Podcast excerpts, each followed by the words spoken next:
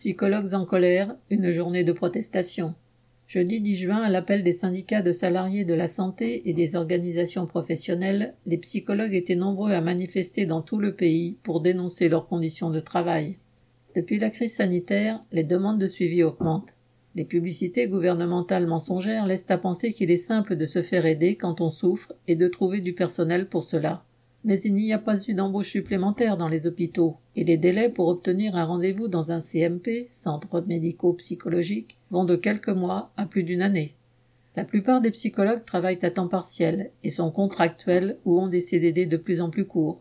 En comptant l'augmentation que le gouvernement a attribuée après la première année de la crise sanitaire, les salaires à l'hôpital sont de 1400 euros net pour un trois quarts temps de travail imposé dans différents services.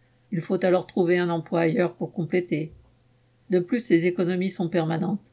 Dans la psychiatrie, la tarification à l'acte va être mise en place et entraînera encore des fermetures de lits et des suppressions de postes. Récemment, un hôpital psychiatrique a tenté de revenir sur la possibilité de faire appel par téléphone à des traducteurs pour des consultations avec des patients ne parlant pas français, disant que c'était trop cher. À Clermont-Ferrand, cette journée a été l'occasion de se rencontrer et de faire connaître les revendications face à l'hypocrisie du gouvernement. À Troyes, dans l'Aube, les psychologues se sont retrouvés à une centaine devant la préfecture, venant de l'établissement de Brienne, de l'hôpital et du centre médico-psychopédagogique de Troyes.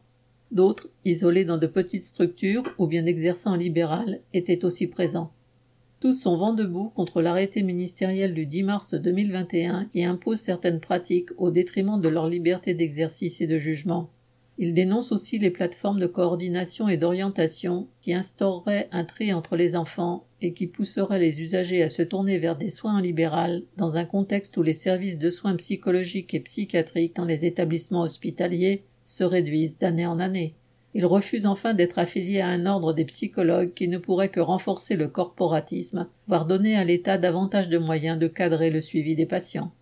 Comme le résumait un manifestant, entre guillemets, on veut nous imposer un fonctionnement où l'on ne soigne plus la personne dans sa globalité, mais uniquement un organe, son système nerveux. Ce coup de colère d'une profession qui n'est guère habituée à se mobiliser est un révélateur de la façon dont toutes les professions indispensables à la santé de la population sont attaquées pour faire des économies, alors que dans le même temps, les profits des groupes pharmaceutiques explosent. Correspondant Hello.